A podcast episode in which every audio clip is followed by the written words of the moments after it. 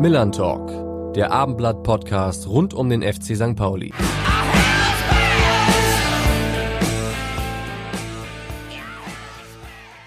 Und damit hallo und herzlich willkommen zur fünften Folge des Millern Talk Podcasts. Am Sonntag trifft der FC St. Pauli im letzten Spiel des Jahres 2020 auf Fortuna Düsseldorf.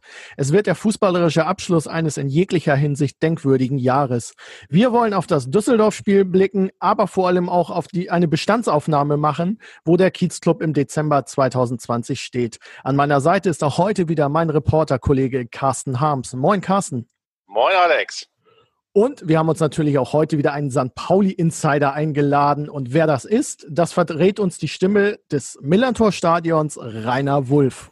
Hier ist die fünfte Folge vom Millern Talk Podcast. Wir begrüßen ganz herzlich einen echten Hamburger Jung, einen talentierten Theatermann, vor allem aber das sportlichste Multitalent der Radioszene unserer Stadt, den begnadeten Hobbyfußballer, sowie St. Pauli-Experten bei NDR 90,3. Hier ist Jörg Naroska. Moin Jörg, das ist doch mal eine Begrüßung, oder? Hallo, ja, ich habe ganz äh, interessiert zugehört. Da habt ihr ihm jetzt einiges verraten. Hat er das selber recherchiert oder was habt ihr da gemacht mit ihm? Oh, das, äh, ja, er hat recht. Stimmt alles. Ja, ich kann das Lob für die Vielseitigkeit auch nur bestätigen. Es gibt kaum ein Sportevent, wo wir uns noch nicht getroffen haben. Und ich weiß, dass du ein begnadeter Eishockeyspieler bist, ein guter Fußballer bist. Und jetzt ja, übertreibst jetzt du, du, aber. Jetzt, jetzt übertreibst du aber. Und jetzt bist du plötzlich auch noch unser äh, Podcast-Gast. Auf jeden Fall äh, schön, dass du da bist, Jörg. Ja, ähm, vielen Dank für die Einladung. Ja, wir dachten uns, dass wir jemanden einladen, der nicht nur sehr vielseitig ist, sondern der vor allen Dingen in Sachen St. Pauli krisenerprobt ist. Hast du eigentlich eine Vorstellung, eine Idee davon, wie viele Abstiegskampfsaison du schon miterlebt hast als Reporter? Müsste ich nachzählen. Waren, waren leider in den letzten Jahren ja doch eine ganze Menge. Ähm, nö, also schätzen würde ich jetzt mal so plus minus zehn. Ja, gibt es irgendwelche Anekdoten äh, oder Dinge, die dir beim Thema Abschießkampf und FC St. Pauli sofort in den Sinn kommen? Ja, also die erste Geschichte, die mir da einfällt, ist tatsächlich das äh, Spiel damals in Darmstadt. Ich weiß gar nicht mehr, welche Saison das war. Als ähm, 14, 15. ja, kommt hin ungefähr, ne? Ja, wird sein. Ja, als, genau. als St. Pauli verloren hat und alle schon dachten, das war's jetzt, aber im Parallelspiel das Ergebnis dann doch noch passte und St. Pauli drin geblieben ist. Aber die letzten Minuten sind mir halt da vor allem in Erinnerung geblieben, weil es da richtig hektisch wurde. Darmstadt hat eine falsche Ergebnisanzeige eingeblendet auf der Videotafel im Stadion damals, weil die Angst hatten, dass St. Pauli noch auf Unentschieden spielen will ähm, weil es eben knapp wurde. Ähm, aber ähm, das haben die natürlich unten auf der Trainerbank mitbekommen, dass das nicht stimmen kann und haben trotzdem versucht, noch den Ausgleich zu erzielen. Und dann haben die noch ein falsches Ergebnis doch noch durchgekriegt bekommen. Irgendwie ähm, Schachten, weiß ich noch, damals ganz aufgeregt äh, zum Trainer gelaufen, hat gesagt, wir müssen unbedingt noch ein Tor schießen, sonst sind wir abgestiegen. Das stimmte nicht, aber sie haben es geglaubt in dem Moment nach dem Spiel, als dann klar war, doch, wir sind drin geblieben. Da stand da Oke Göttlich äh, an der Trainerbank mit Tränen in den Augen. Ich wollte ein Interview mit ihm machen. Er konnte nicht reden, es ging nicht. Also das war schon, das war schon wirklich dramatisch. Und äh, in den anderen Jahren drumherum, aber auch nicht viel weniger dramatisch, ähm, mit dem Unterschied, dass man es dann doch häufig ja ein oder zwei oder drei Spieltage vor Ende der Saison geschafft hat. Aber knapp war es immer. Dann wollen wir mal hoffen, dass uns Drama dieses Jahr bzw. 2021 ähm, erspart bleibt. Jörg, wir haben ja auch im Vorfeld der Saison viel gesprochen, auch wohin die Reise für St. Pauli gehen könnte. Ähm, mal Hand aufs Herz. Hättest du gedacht, dass wir zum Jahreswechsel wieder in dieser Situation sind, mit dieser ganzen Aufbruchstimmung, Trainerwechsel, äh, der neue St. Pauli-Geist, der alte St. Pauli-Geist ist zurück und jetzt ist man wieder äh, Vorletzter und man muss eher gucken, dass man nicht den Anschluss verliert. Ähm, hast du das in irgendeiner Form erwartet? Überhaupt nicht, überhaupt nicht. Ich habe auch im Sommer gedacht, ähm, das ist natürlich nicht eine ganz einfache Situation mit einem so großen Umbruch im Kader und einem komplett neuen Trainerteam, das ja auch ja, zum ersten Mal im, im Profifußball so überhaupt unterwegs ist. Natürlich muss man da mit Rückschlägen rechnen und das wird nicht alles glatt laufen, aber dass wir jetzt in dieser Situation stehen, das habe ich überhaupt nicht erwartet, auch nach den ersten Spielen nicht. Natürlich war das in Bochum glücklich, dass man da in der Schlussphase noch ein Unentschieden holt, ähm, aber auch die Spiele danach, die Unentschieden, man hat ja wenigstens noch gepunktet und man hat vor allem auch die Tore geschossen. Man hat nur eben hinten zu viel reinbekommen. Ähm, da habe ich noch gedacht, na gut, ähm, das sieht ordentlich aus auf dem Platz. Es gibt auch Punkte, wenn auch nicht so viele, wie man vielleicht haben könnte. So haben wir es ja gedacht zu der Zeit noch. Aber dass das dann so abschmiert, da muss ich sagen, habe ich überhaupt nicht mitgerechnet. Nach dem äh, Spiel in Braunschweig, das ja 1 zu 2 verloren gegangen war, hat sich ja die Mannschaft zu einer internen Krisensitzung äh, ohne Trainer äh, getroffen. Da sollen auch Themen auf den Tisch gekommen sein, wie die interne Disziplin. Ging auch um, darum, dass Spieler zu spät zum Training teilweise kommen. man hat fast den Eindruck gewinnen können, ähm, dass die nette Art von Timo Schulz dort schamlos ausgenutzt worden ist. Glaube ich eigentlich nicht weil gut, ist vielleicht auch bisschen eine naive Sichtweise, aber ich gehe ja dann doch immer davon aus, dass jeder Spieler auch ein Interesse daran hat, sich gut zu präsentieren, gut zu trainieren, gut in Form zu sein und dann auch spielen will. Ähm, ich glaube, unabhängig davon glaube ich nicht, dass das irgendwas mit Timo Schulz zu tun hat, denn das sind ja Themen, die haben wir schon seit Jahren immer wieder, kommen die auf, egal wer der Trainer ist, egal wer in der Mannschaft ist. Ähm, das haben wir ja selbst unter Jos Luhukai gesagt, äh, gehabt, der das dann eben auch öffentlich thematisiert hat, der das nach außen gebracht hat, dass er da mit einigen Dingen nicht zufrieden ist. Ähm, und der wäre nun wirklich das Gegenteil von, von nett und äh, gute Stimmung verbreitend, um das mal so auszudrücken. Ich glaube nicht, dass das was mit Timo Schulz zu tun hat, weil ich auch nicht glaube, dass Timo Schulz einfach da nur steht und, und ähm, gute Laune verbreiten will. Der kann ja auch knallhart in der Sache sein. Also wenn ihm was nicht passt, dann spricht er das ja auch an. Er macht es nur dann eben eher intern als nach außen. Aber ähm, wer, ihn, wer ihn ein bisschen länger kennt, und ich habe ihn auch schon als Spieler erlebt, der weiß ja auch, wie der brennt vor Ehrgeiz und was was der auch erreichen will und was der erwartet von seinen Spielern. Und wenn da einer mit Larifari-Einstellung kommt, dann kriegt er auch ganz schnell eine Ansage. Hm, es ist ja immer einfach in der Ergebniskrise zu sagen, ja, der Trainer ist es. Ähm, mir ist das immer ein bisschen zu einfach, ehrlich gesagt.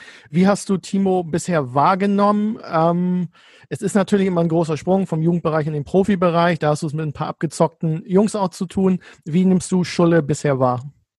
Ich glaube, dass er das grundsätzlich bisher alles so ganz gut äh, geregelt kriegt eigentlich. Jetzt, wenn wir mal die Ergebnisse ausblenden, weil, weil die passen natürlich im Moment nicht. Aber ähm, ich glaube, dass für ihn der, der, der Sprung in den Profibereich, so wie ich das wahrnehme, gar nicht so ein großer war. Also ich habe nicht den Eindruck, dass er da eine, eine Anlaufzeit gebraucht hat. Er hat ähm, relativ viel Erfahrung schon im, im Nachwuchsbereich gesammelt. Er war ja auch schon Co-Trainer bei den Profis ganz am Anfang nach seiner äh, Spielerkarriere. Und der weiß auch aus seiner Spielerzeit natürlich ganz genau, wie so eine Mannschaft funktioniert und wie man auch mit, mit bestimmten Spielern umgehen kann. Und er hat ja auch als Spieler schon, schon klare Ansagen gemacht und, und war einer der Führungsspieler im Team. Ähm, ich habe eigentlich den Eindruck, dass Timo Schulz mit der Mannschaft und mit der Situation, in der er jetzt ist, als in Anführungsstrichen Neuling, gut zurechtkommt. Hast du erkannt, welche fußballische Identität äh, die Mannschaft eigentlich ausstrahlen soll? Äh, in, Im ersten Podcast war, war Schuldiger zu Gast äh, bei uns und äh, da sagt er, St. Pauli soll frech, aggressiv, mutig auftreten äh, und er würde auch Fehler verzeihen. Ähm, zuletzt sagt er, die Mannschaft ist auch nur gut, wenn sie Fußball spielt. Wenn sie, wenn sie das äh, nicht tut, äh, dann ist sie eine schlechte Mannschaft in der, in der Liga. Ähm, wenn du dir den Kader anschaust, äh, welches, welches Stilmittel passt äh, zu den Spielern, die da sind?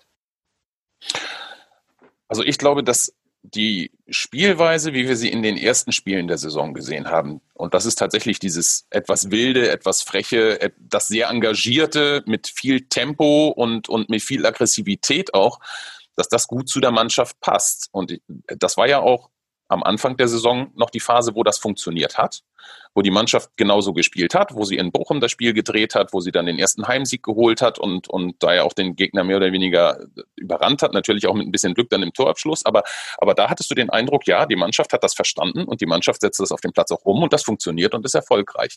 Und dann in den folgenden Spielen gab es ja immer noch die Unentschieden, da hat das auch gut funktioniert, aber je, je länger das gedauert hat, die Saison, desto mehr habe ich den Eindruck gewonnen. Dann auch mit den, mit den fehlenden Ergebnissen und diesem Abwärtstrend, der sich dann immer mehr verstärkt hat, dass du diese Spielweise wahrscheinlich nur dann vernünftig auf dem Platz umsetzen kannst, wenn du eine gewisse Lockerheit auch hast und wenn du frei im Kopf bist. Und ich glaube, das ist so ein bisschen verloren gegangen. Und wenn ich mir die letzten Spiele angucke, in, in Braunschweig oder jetzt auch das letzte Spiel gegen Aue, gerade das letzte Spiel gegen Aue, wenn du die zehn Minuten anguckst, zwischen dem 0 zu 2 und dem, und dem Schlusspfiff, wie die Mannschaft da aufgetreten ist, als sie plötzlich keine andere Wahl mehr hatte, als sie wusste, jetzt müssen wir hier alles nach vorne werfen und jetzt müssen wir aggressiv da drauf gehen, sonst verlieren wir dieses Ding auch wieder. Und selbst mit dieser Spielweise war ja nicht klar, dass da noch ein Punkt wenigstens gerettet wird. Aber da ist sie ganz anders auf dem Platz plötzlich aufgetreten als in den 80 Minuten vorher. Und dieses in den 80 Minuten vorher, kann ich mir eigentlich nur so erklären, dass da immer im Kopf jetzt drin ist dieses, wir dürfen keinen Fehler machen. Denn wenn wir einen Fehler machen, dann haben wir sofort ein Gegentor kassiert. Diese, diese Schwierigkeit, diese Balance zu finden, ähm, die ist natürlich dann auch unheimlich schwierig für eine Mannschaft auf dem Platz und für jeden einzelnen Spieler, weil sie, sie wissen eigentlich, dass sie es können und dass sie diese Spielweise schon umgesetzt haben in dieser Saison, dass der Gegner dann auch Probleme bekommt. Hast du ja auch gegen Aue gesehen. Der hatte sofort Probleme. Der Gegner in diesen letzten zehn Minuten stand sofort massiv unter Druck. Aber das dann von Anfang an zu spielen, ich sag mal so, die ersten fünf Minuten hat das auch noch funktioniert gegen Aue. Und dann kam so ein kleiner Bruch und auch durch das frühe Gegentor natürlich, der es dann unheimlich schwierig macht für die Mannschaft. Dieses befreite, wilde äh, Auftreten weiter irgendwie auf den Platz zu bringen. Da hast du gemerkt, da ist jeder erstmal so ein bisschen auch mit sich selber beschäftigt und bloß nicht noch einen Fehler machen und so. Und dann funktioniert das nur ganz, ganz schwierig. Und das ist auch eine, eine Riesenaufgabe für Timo Schulz natürlich, die Mannschaft jetzt irgendwie vom Kopf her dahin zu bringen, dass sie diese aggressive, wilde Spielweise auf dem Platz zeigt, ohne sich die ganze Zeit den Kopf machen zu müssen oder ohne eben die ganze Zeit darüber nachzudenken, um Himmels Willen bloß keinen Fehler machen, dann steht es hier 0-1. Zum Thema Stabilität gehört natürlich auch ein Torhüter. Ähm, jetzt hat Schulle vor dem Aue-Spiel eine sehr weitreichende Entscheidung getroffen in meinen Augen. Er hat einen langjährigen Stammkeeper in Anführungsstrichen geopfert. Ähm, das wurde in der Fanszene sehr positiv gesehen, weil Robin Himmelmann dadurch jetzt auch kritisch gesehen wird. Ähm, ich sehe es tatsächlich ein bisschen anders. Ich finde, das ist ein grundsolider Zweitligatorhüter, der auch in dieser Saison St. Pauli im Übrigen schon häufig im Spiel gehalten hat. Wenn ihr an das Darmstadt-Spiel denkt, wo er beim Stande von 0-2 super hält und das nicht zum 0-4 werden lässt. Ähm, wie hast du diese, diesen Torwarttausch wahrgenommen? Ähm, ist das so gefühlt die letzte Patrone, die ein Torwart, äh, die ein Trainer haben kann, um eine, ja, um so ein Warnsignal nochmal auszusenden? Oder wie siehst du die Personalie Himmelmann? Ja, ich weiß nicht, ob das die letzte Patrone ist. Ähm, es ist auf jeden Fall ein, ein wichtiger Punkt, ein wichtiger Schritt, den, den Timo Schulz da gewählt hat. Das ist ja nichts Alltägliches tatsächlich. Ich glaube schon, dass er noch ein paar andere Möglichkeiten hat. Also als letzte Patrone würde ich es nicht unbedingt bezeichnen. Aber natürlich fällt das auf. Wenn du den Torwart wechselst, dann ist das schon etwas, was zeigt, irgendwas liegt da, liegt da im Argen. Ob das nun tatsächlich direkt den Torhüter betrifft oder ob das so ein bisschen Stellvertreter äh, dann auch ist, es ist ja auch nicht die einzige Personalie, die äh, Timo Schulz geändert hat. Das ist dann nochmal ein anderer Punkt. Ähm, ich weiß nicht, ob ich es in dieser Situation gemacht hätte als Trainer. Nun bin ich aber auch nicht in der Situation, deswegen kann man das von außen immer, immer leicht sagen. Ähm, ich habe Robin Himmelmann jetzt nicht als das Hauptproblem gesehen. Ich finde auch nicht, dass er besonders krasse oder viele Fehler gemacht hat.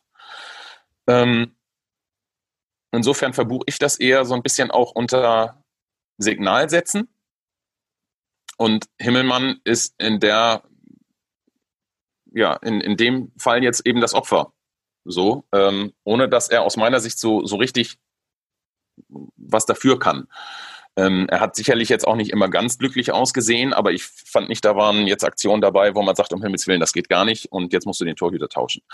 Ähm, ich glaube, dass ähm, so wie bei den anderen Positionen, bei den Feldspielern auch, dass ähm, eher so ein bisschen in Form von, ähm, von Ansporn vielleicht auch zu sehen ist. Die Frage ist halt jetzt, wie es, wie es weitergeht auf der Torhüterposition. Timo Schulz lässt das ja noch offen. Er hat ja nicht gesagt, das ist jetzt ein Torwartwechsel auf Dauer, ähm, und auf jeden Fall wird Sven Brodersen äh, jetzt bis zum Ende der Saison und darüber hinaus dann im, im Tor stehen und Robin Himmelmann ist nur noch die Nummer zwei. Er hat ja nach dem äh, Spiel in Braunschweig äh, das angedeutet, dass es einen Torwartwechsel geben könnte, möglicherweise. Dann hat er den auch gemacht, aber er hat immer gesagt, ähm, wir schauen jetzt erstmal nur auf das nächste Spiel. Und er hat auch nach dem Spiel gesagt, wir schauen jetzt bei der Torhüterposition wieder auf das nächste Spiel. Gut, jetzt ähm, wird ähm, Sven auch im nächsten Spiel, im letzten Spiel dann dieses Jahres wieder zwischen den Pfosten stehen. Und dann muss man mal gucken, was nach der Weihnachtspause, die ja sehr kurz ist, passiert. Ähm, ich glaube schon, dass Himmelmann da durchaus noch die Chance hat, sich wieder in, ins Tor hineinzuspielen. Er muss jetzt nur was zeigen, so ähnlich wie die Feldspieler das auch gegen Aue gemacht haben, als sie auf den Platz gekommen sind. Da hast du ja gesehen, so jemand äh, wie Mackinock, so jemand wie Ditkin, wie die aufgedreht haben. Also ähm, wenn die so weiterspielen, kann man, glaube ich, äh, im Nachhinein dann sagen, die haben das verstanden, was der Trainer mit dieser Maßnahme ausdrücken wollte und was er verlangt. Bei der Torhüterposition ist das immer ein bisschen schwieriger, das wieder zurückzudrehen, aber dass Himmelmann jetzt komplett abgeschrieben ist und nur noch Ersatzmann ist, das sehe ich so auch noch nicht. Zumal du wie ja siehst, sonst. Wie siehst du denn, wie siehst du denn Sven Brodersen? Ich glaube, dass das ein guter Torhüter ist, dem natürlich Erfahrung fehlt. Und ich bin jetzt natürlich nicht so dicht dran wie zum Beispiel Matthias Hein, der jeden Tag mit ihm trainiert, ähm, der ja offensichtlich große Stücke auch äh, auf Sven Brodersen hält. Und ähm, in der Nationalmannschaft gibt es ja auch durchaus positive Stimmen in der äh, Nachwuchsnationalmannschaft, wo er spielt.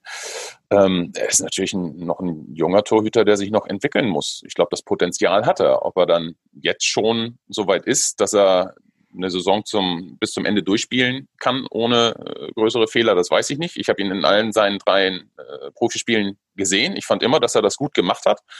Er hat dann immer auch Tore kassiert, für die er eigentlich nichts konnte, aber es ist natürlich in der Statistik für einen Torhüter auch immer blöd, wenn du da stehen hast bei all deinen Einsätzen, da hast du halt äh, Gegentore und auch nicht wenige Gegentore ähm, und die Mannschaft hat verloren oder zumindest nicht gewonnen, wie jetzt im letzten Spiel. Und eigentlich kannst du als Torwart nichts dafür.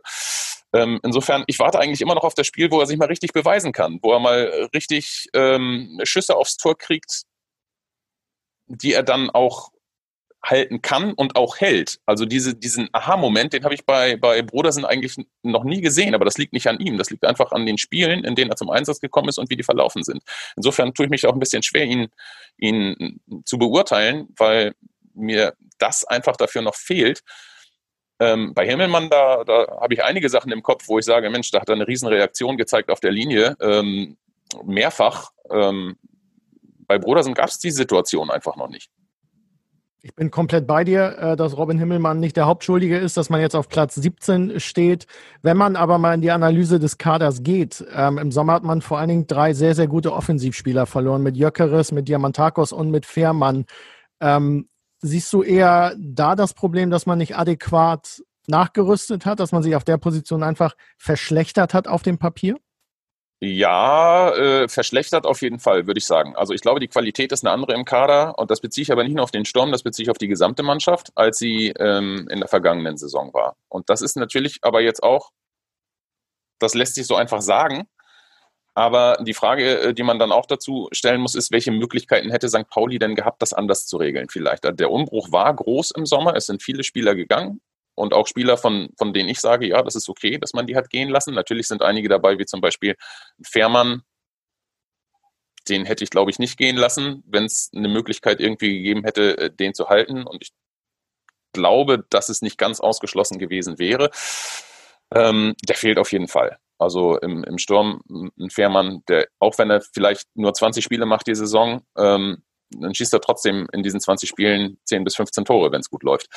Ähm, und du hast ja Spieler dafür geholt, die zum Teil aus der, aus der dritten Liga kamen oder eben von ganz unten aus der zweiten Liga.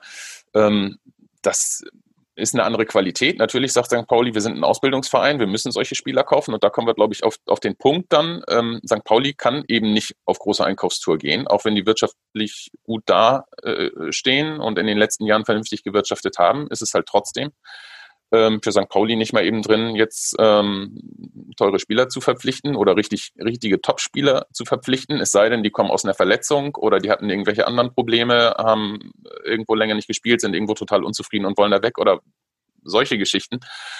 Ähm, und dann musst du eben gucken, was ist, was ist überhaupt möglich da als Ersatz zu holen. Einige Spieler wollte man ja auch gerne behalten. Leo Östiger zum Beispiel hätte man hier mit Kusshand am Millantor behalten. Ist jetzt die Abwehr und nicht der Sturm, aber ging halt nicht. Ähm, und dann musst du eben gucken, was du als Ersatz kriegen kannst mit den finanziellen Mitteln, die du hast. Aber ein Diamantakos hätte man ja halten können. Also der wollte ja bleiben, aber man hat sich nicht offenkundig um ihn bemüht. Und für das, was er jetzt in, in, in Kroatien bekommt, glaube ich, hätte er auch bei St. Pauli spielen können, wenn man es gewollt hätte. Ja, das kann gut sein, aber Diamantakos hat sich schon sehr früh entschieden und da hatten wir auch noch eine Personalie Luhukai, die eine Rolle gespielt hat. Insofern ist auch das eine Personalie, wo ich sage, ja, na klar, der wollte dann am Ende nicht, nicht bleiben. Ähm, da hätte man gegen den damals noch amtierenden Trainer quasi sich mehr bemühen müssen. Das macht aber doch keiner in einem, in einem Profifußballverein. Dann kannst du ja auch gleich sagen, wir müssen einen neuen Trainer haben. Ähm, Insofern ja, Diamantakos äh, hätte sicherlich auch dem Sturm noch durchaus gut getan, aber das ist dann eben leider, ja, vielleicht verbucht man es unter dumm gelaufen in dem Moment. Was, was erwartest du denn von Guido Burgstaller? Über den haben wir noch gar nicht gesprochen. Der ist ja ein Ersatz, e, eventuell für Fährmann oder für, für Diamantakos, je nachdem, wie man es sehen will. Der konnte ja nun bisher noch fast noch gar nicht spielen. Ähm, das ist ja eigentlich so eine Art Königstransfer, den man noch in der Hinterhand hat. Ja, aber konnte eben bisher äh, noch fast gar nicht spielen, wie du richtig sagst. Ähm, und äh, wird wohl auch noch ein bisschen dauern, ähm, auch wenn er jetzt wieder äh, im Training dabei ist.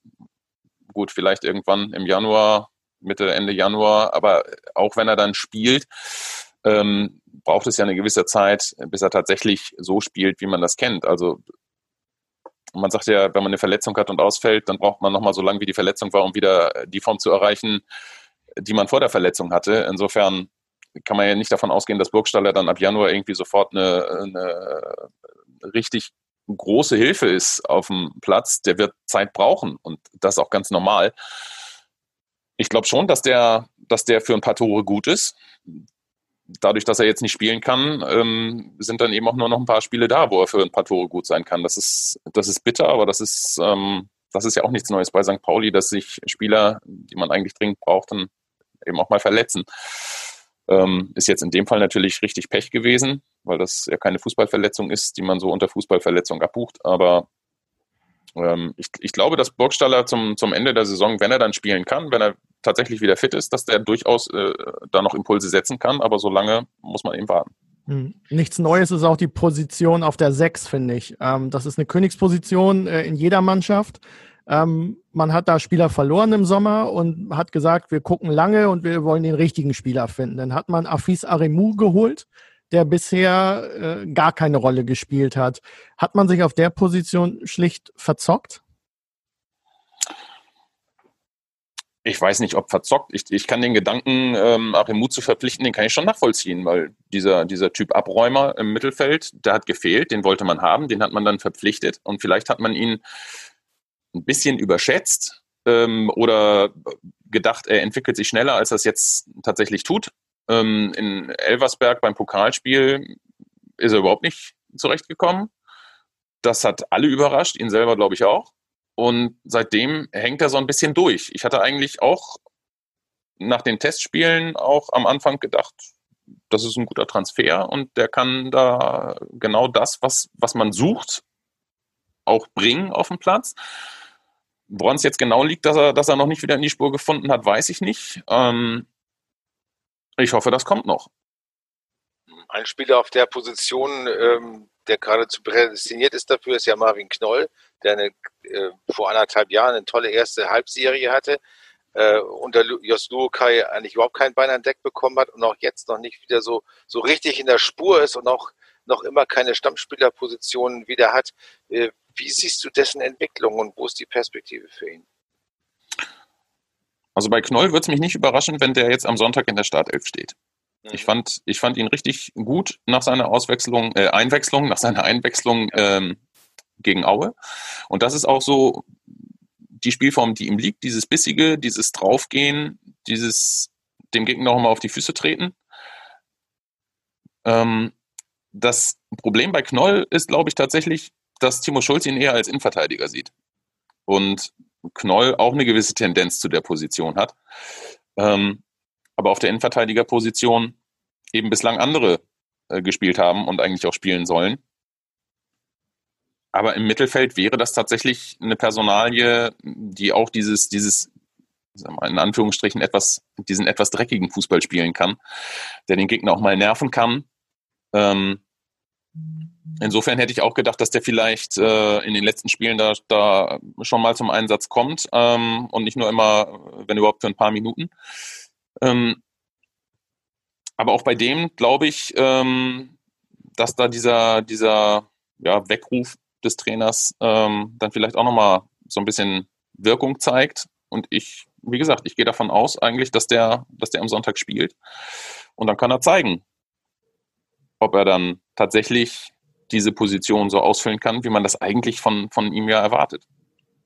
Im Sommer läuft ja sein Vertrag aus. Glaubst du noch an ein Happy End äh, in der Beziehung St. Pauli-Marvin Knoll, also dass er auch über den Sommer hinaus in Hamburg bleiben wird? Da hängen ja immer ganz viele Sachen dran. Will der Spieler das überhaupt selber? Ähm, was sagt das Trainerteam? Ähm, passt das zur Kaderzusammenstellung? Ähm, ich kann mir das sehr gut vorstellen, dass er bleibt. Ich kann mir auch gut vorstellen, dass er in der Rückrunde eine, eine wichtige Rolle spielt bei St. Pauli, auf welcher Position dann auch immer, ähm, ob in der Verteidigung oder, oder im Mittelfeld.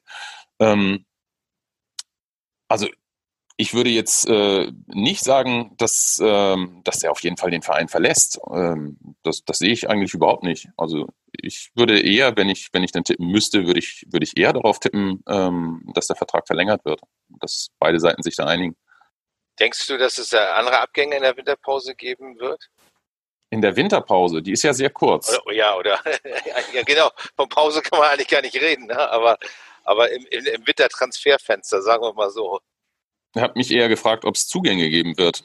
Das wäre äh, diese Frage gewesen. Ja, weil ich glaube, dass ähm, gut, ähm, jetzt ist, jetzt ist Adam Chivigala gekommen ähm, für die Abwehr.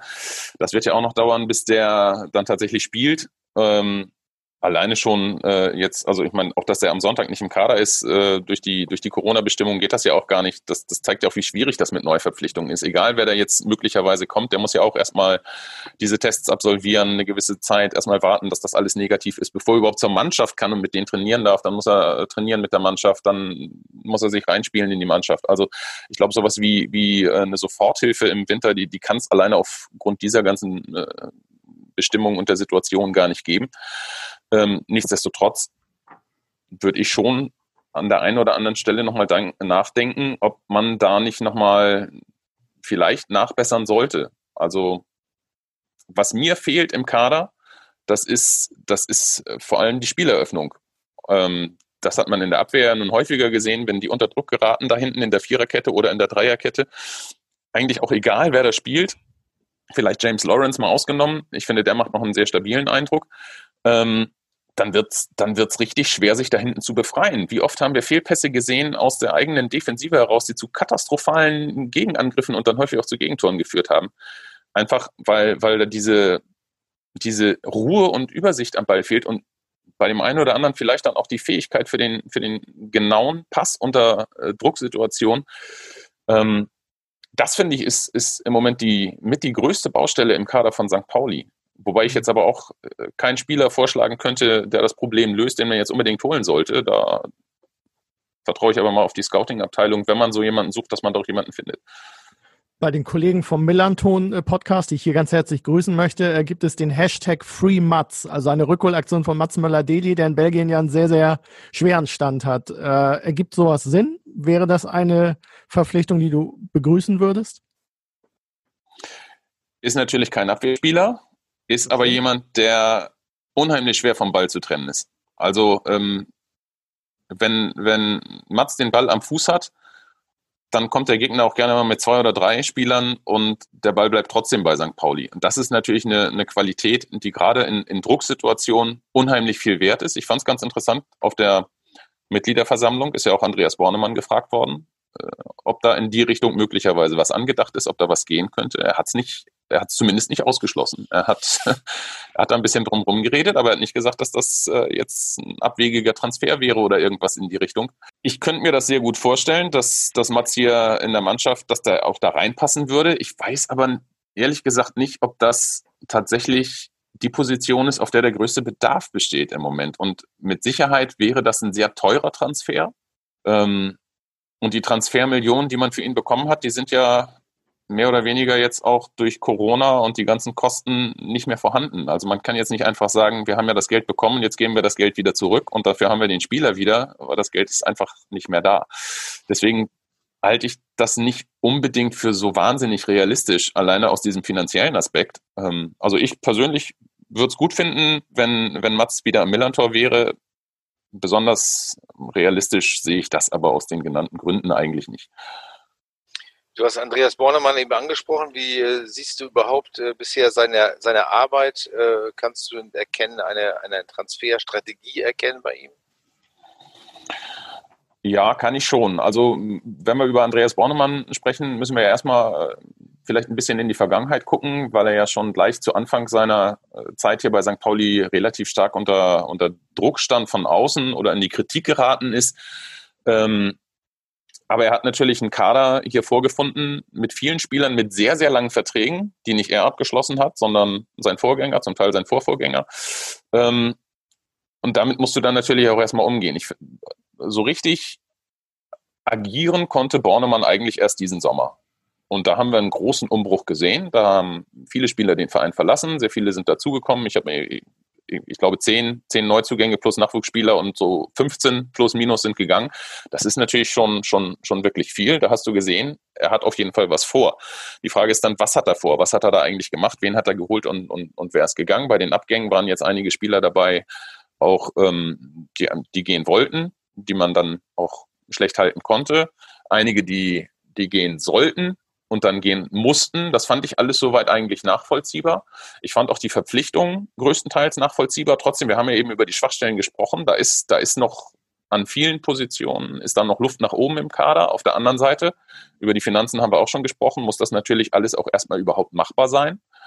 Ähm, und ein ganz wichtiger Punkt, um die Arbeit von Bornemann zu beurteilen, finde ich, ist auch, und das sagt ja der Verein auch selber, das sagt nicht nur Bornemann, das sagt auch Präsidium und, und alle, die damit irgendwie zu tun haben. St. Pauli sieht sich selber als Ausbildungsverein. Das heißt, es werden junge Spieler nach Möglichkeit geholt oder aus der eigenen Jugend hochgezogen und es werden sonst, wenn man Spieler verpflichtet, eben auch Spieler verpflichtet, wo man noch ein Entwicklungspotenzial sieht. Also es werden wenige Spieler geholt, einfach schon aus der Idee heraus, die, die fertig sind, die eine Soforthilfe sind und ähm, die entsprechend dann natürlich auch teurer sind. Das, das spielt da sicherlich auch eine Rolle. Aber man will hier auch ganz bewusst eben Spieler weiterentwickeln. Und wenn die dann den Verein verlassen, nach Möglichkeit eben dann auch mit einem Transfererlös irgendwie verbunden. Ähm, insofern finde ich es gar nicht so verwunderlich, dass jetzt hier nicht ähm, bei diesem großen Umbruch lauter Spieler gekommen sind oder eben nicht gekommen sind, wo man sagt, ja, das sind alles gestandene Zweitliga-Profis, vielleicht sogar irgendwelche Erstliga-Profis, die jetzt dann äh, in der zweiten Liga irgendwie den, den Laden rocken wollen oder, oder können. Ähm, das, das gibt das einfach weder die Strategie noch die Finanzen geben das her. Und ähm, wie gesagt, die, die ähm, Transfers, die er gemacht hat im Sommer, die finde ich alle nachvollziehbar. Bei einigen hat es nicht ganz so geklappt, wie man sich das erhofft hat, aber äh, guck dir jeden beliebigen Profifußballverein auf der ganzen Welt an. Äh, nirgendwo schlagen alle Transfers hundertprozentig ein. Trotzdem kannst du natürlich im Detail immer äh, kritisieren und das musst du auch. Du musst einen kritischen Blick darauf haben und sagen, an der Position hat es dann im Zweifel eben nicht funktioniert, dann müssen wir vielleicht nochmal was ändern oder zumindest im Sommer dann was ändern. Aber ich kann jetzt nicht erkennen, dass da große Fehler gemacht worden sind, ähm, weil man immer gucken muss, wo komme ich eigentlich her, was für einen Kader habe ich vorher gehabt, wie sieht der Kader jetzt aus, was hat sich da verändert und welche Rahmenbedingungen habe ich gehabt. Und dann finde ich das eigentlich soweit jetzt erstmal okay, was er gemacht hat. Wie schwer trifft Corona denn den FC St. Pauli? Ähm, du warst gestern auch in der Mitgliederversammlung, in der virtuellen ja äh, dabei. Ähm, ja, wie schwer trifft St. Pauli die Pandemie? Ja, natürlich ist das eine schwierige Situation. Und St. Pauli hat, glaube ich, noch den Vorteil, dass sie in den letzten Jahren gut gewirtschaftet haben. Also der Finanzbereich, der funktioniert ja in dem Verein. Und das ist ja auch etwas, wenn du mit Oke Göttlich sprichst, ähm, wo er selber oder auch alle anderen im Verein sehr zufrieden mit sind. Da sind viele gute strategische Entscheidungen getroffen worden in den vergangenen Jahren, ähm, sei es bei den Merchandising-Rechten oder bei der Vermarktung. Und man hat finanziell überhaupt keine Probleme mehr. Das war ja vor gar nicht so langer Zeit total anders. Ähm, der Bereich funktioniert wirklich gut. Auf der anderen Seite, ähm, wenn es dann um den sportlichen Bereich geht, dann da kommt dann das Augenrollen und das Aufstehen, weil es da in den letzten Jahren überhaupt nicht funktioniert, wie man sich das vorgestellt hat und man immer wieder an den gleichen Punkt kommt. Aber, aber die Corona-Situation macht das Ganze natürlich jetzt ein bisschen schwieriger. Und ähm, die letzte Saison haben die wirklich, haben sie wirklich noch im Vergleich sehr gut überstanden mit irgendwie einer, einer halben Million Minus. Das ist, das ist natürlich auch viel Geld, das da fehlt, aber das ist ja immer noch irgendwie verkraftbar, wenn, wenn du dir jetzt anhörst, was für die laufende Saison prognostiziert wird. 10 Millionen Umsatzrückgang, 5 bis 6 Millionen Nettoverlust. Ähm, Natürlich trifft das den Verein. Und dann, und dann kommen wir natürlich von der Zahl auch wieder zu der Frage, kannst du im Winter überhaupt irgendwas am Kader machen? Und was kannst du überhaupt im Sommer machen? Und musst du nicht eigentlich hoffen, dass es, dass der Kader wieder so funktioniert, wie er jetzt ist, wie er es am Anfang der Saison getan hat, ähm, ohne dass du da groß dran schrauben musst. Ähm, natürlich wäre es viel beruhigender, wenn du in der Tabelle vielleicht drei, vier Plätze weiter oben stehen würdest. Ähm, kann natürlich auch trügerisch sein, weil drei, vier Plätze weiter oben sind nicht viel mehr Punkte und da kannst du auch ganz schnell wieder unten reinrutschen. Es ist eine schwierige Situation. Ähm, ich glaube finanziell aber für St. Pauli immer noch ein bisschen einfacher als für viele andere Vereine. Und ich habe, ähm, ich habe, das ist noch gar nicht so lange her, vor, vor einer Woche oder so, ähm, auch mit Oke Göttlich nochmal über die, die Situation gesprochen, auch mit den Finanzen und hat auch gesagt, also wenn jetzt tatsächlich nochmal eine Situation kommen sollte, wo nochmal für ein paar Wochen alles ausfällt und vielleicht auch für einen längeren Zeitraum alles ausfällt, dann haben bis zu zwei Drittel der Vereine im deutschen Profifußball Existenzprobleme. Und ich glaube, so schlimm ist es bei St. Pauli dann eben nicht. Und das, ähm, das ist dann wenigstens so ein bisschen beruhigend, aber natürlich ist es unheimlich schwierig, weil man ja auch nicht weiß, wo es hingeht. Ähm, diese 10 Millionen Umsatzrückgang, die sind kalkuliert auf einen Zuschauerschnitt von 5000 in dieser Saison. Wo sollen denn diese 5000 in dieser Saison bitte herkommen? Das geht doch überhaupt nicht. Also das, das zeigt ja auch schon, dass diese 10 Millionen wahrscheinlich am Ende noch komplett gerissen werden. Das wird mehr werden. Ähm, Oke Göttlich sagte gestern ja auch, dass gerade in dieser Situation, äh, die von Corona bestimmt ist, ein Abstieg in die dritte Liga eine Katastrophe wäre. Das Wort hat er benutzt. Ähm, man kann das auch nachvollziehen. Ähm, jetzt kurzfristig gesehen, wie wichtig wäre, um genau das zu verhindern, dann am Sonntag ein Sieg äh, gegen Düsseldorf zum Abschluss des Jahres? Ja, ganz unabhängig davon, ähm, ob man über einen Abstieg redet oder nicht, wäre wär der natürlich wichtig. Also alleine schon für den Kopf der Spieler wäre der wichtig. Der wäre, der wäre für die ganze Stimmung wäre der wichtig. Natürlich wäre der für die Punkte wichtig. Ähm, ist jetzt halt mit Düsseldorf auch kein, kein ganz einfacher Gegner, der da kommt. Ähm, ich glaube aber viel, naja, viel wichtiger vielleicht auch nicht, aber wichtiger als, als die Frage nachher, ob es einen Sieg gibt oder nicht, wäre für mich tatsächlich jetzt an der Stelle, wie tritt die Mannschaft auf gegen Düsseldorf? Und wenn es dann am Ende nur ein Unentschieden ist, dann ist es nur ein Unentschieden. Aber, aber ich möchte gerne sehen am Sonntag, dass die Mannschaft wieder einigermaßen zumindest nicht hundertprozentig, weil die Situation ist halt eine andere und schwieriger, aber dass sie einigermaßen so auftritt wie am Anfang der Saison. Dass du das Gefühl hast, die Mannschaft hat verstanden, wie sie spielen muss, auch in der Situation, in der sie jetzt steckt, dass sie so spielen muss, wieder wie am Anfang der Saison, weil sie sonst einfach Probleme auf dem Platz bekommt. Und natürlich ist das mit, mit Aufwand verbunden auf dem Platz. St. Pauli lebt in dieser Saison von der Laufleistung. St. Pauli lebt von, vom Anlaufen des Gegners, von der Aggressivität.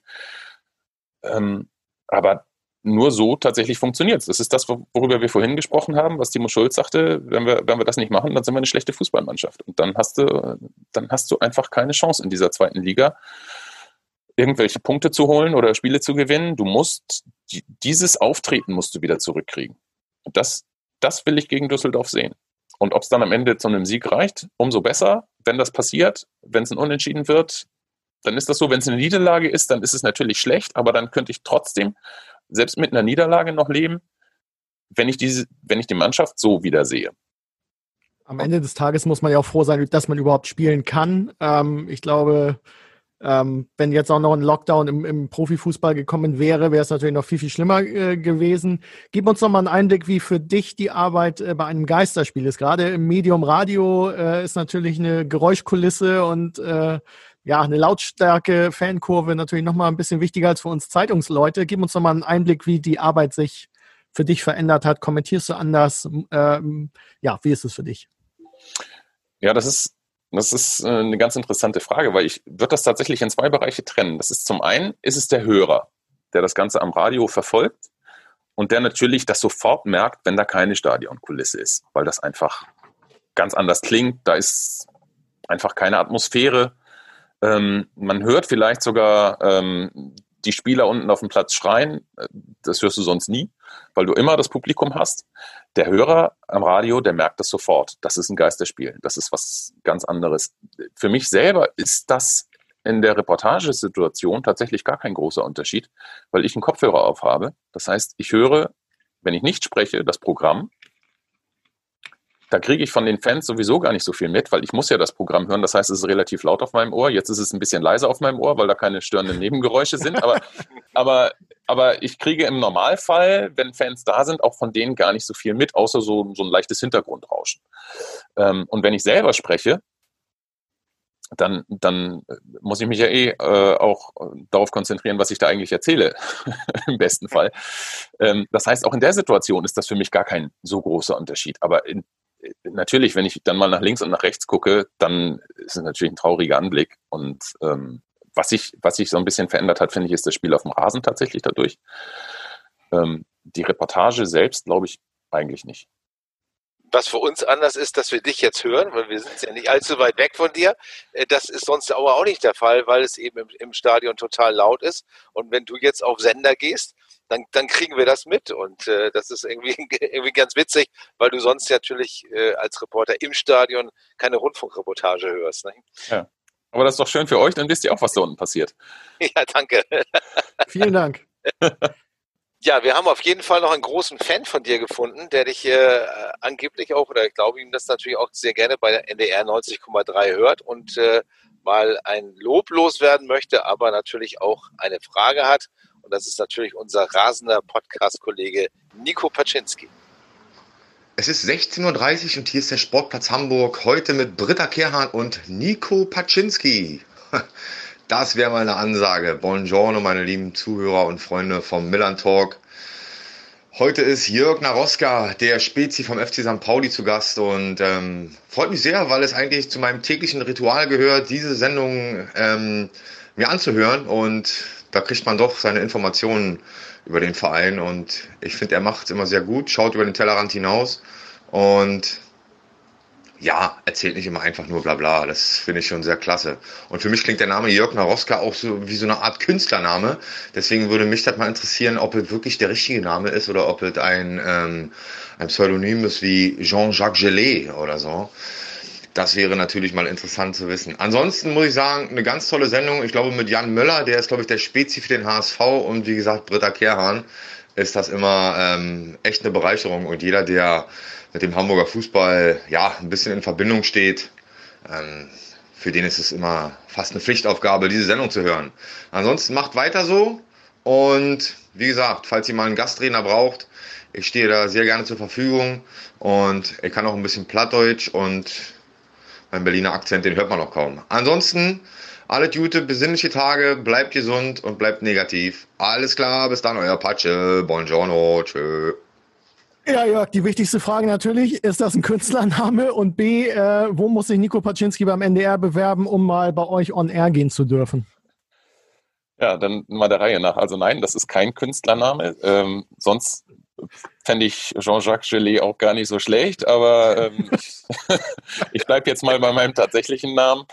Ähm, und ähm, bewerben, ja, was heißt bewerben? Also er war ja schon bei uns äh, im Programm auch häufiger und ähm, wir haben schon mal eine Talksendung mit ihm gemacht. Also er ist ja nicht so, dass er noch nie bei der 90,3 gewesen wäre. Er ist auch immer gern, gern eingeladen. Er hat ja auch immer viel zu erzählen. Ähm, der hat ja wirklich schon sehr, sehr viel erlebt, auch abseits des Fußballplatzes dann.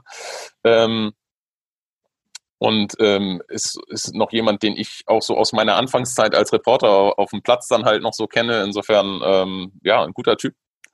Ähm, kann gerne mal wieder vorbeikommen. Habe ich überhaupt nichts dagegen. Im Moment mit Corona ein bisschen schwierig. Wir dürfen niemanden aufs Gelände lassen. Alles natürlich auch nur mit Abstand und virtuell und so weiter und so weiter. Aber das ist ja hoffentlich irgendwann mal vorbei. Und dann freue ich mich drauf, wenn, wenn Nico Paczynski mal wieder vorbeischaut.